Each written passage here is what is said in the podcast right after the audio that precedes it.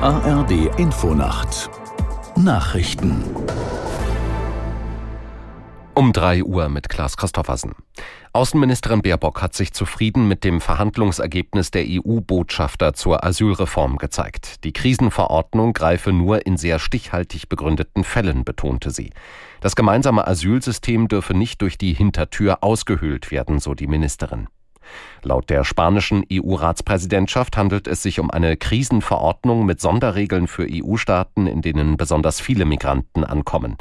Wenn für diese Länder der Krisenfall festgestellt wird, dürfen an ihrer EU-Außengrenze Asylsuchende vier Wochen unter haftähnlichen Bedingungen festgehalten werden.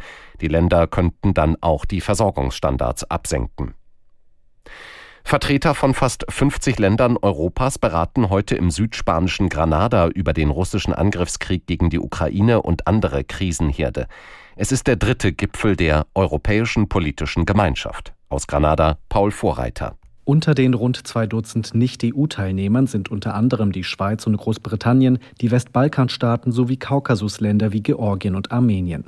Bei dem Treffen in Granada können die Staaten bilateral ins Gespräch kommen, ohne Beschlüsse fassen zu müssen. Eine Chance auch für Konfliktparteien wie Serbien und Kosovo, ihre Spannungen abzubauen.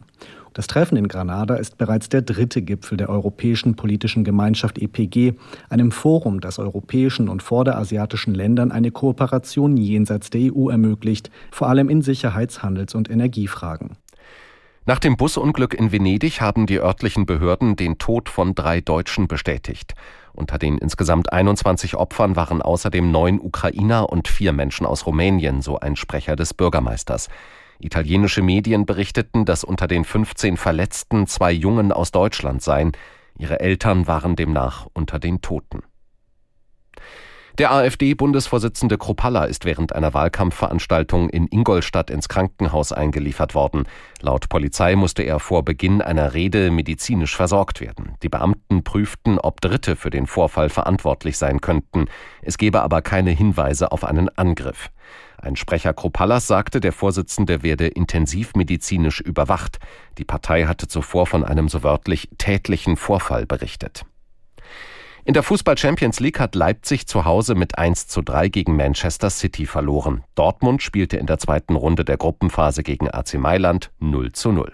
Das waren die Nachrichten. Das Wetter in Deutschland. An den Küsten teils Regen und Gewitter, ansonsten trocken, Tiefstwerte 14 bis 3 Grad. Am Tage verbreitet heiter und trocken, im Norden Schauer möglich, Höchstwerte 13 bis 21 Grad und die weiteren Aussichten am Freitag oft freundlich 14 bis 23 Grad und am Samstag von der Nordsee bis in den Nordosten unbeständig, ansonsten länger Sonne 18 bis 26 Grad. Es ist 3 Uhr 3.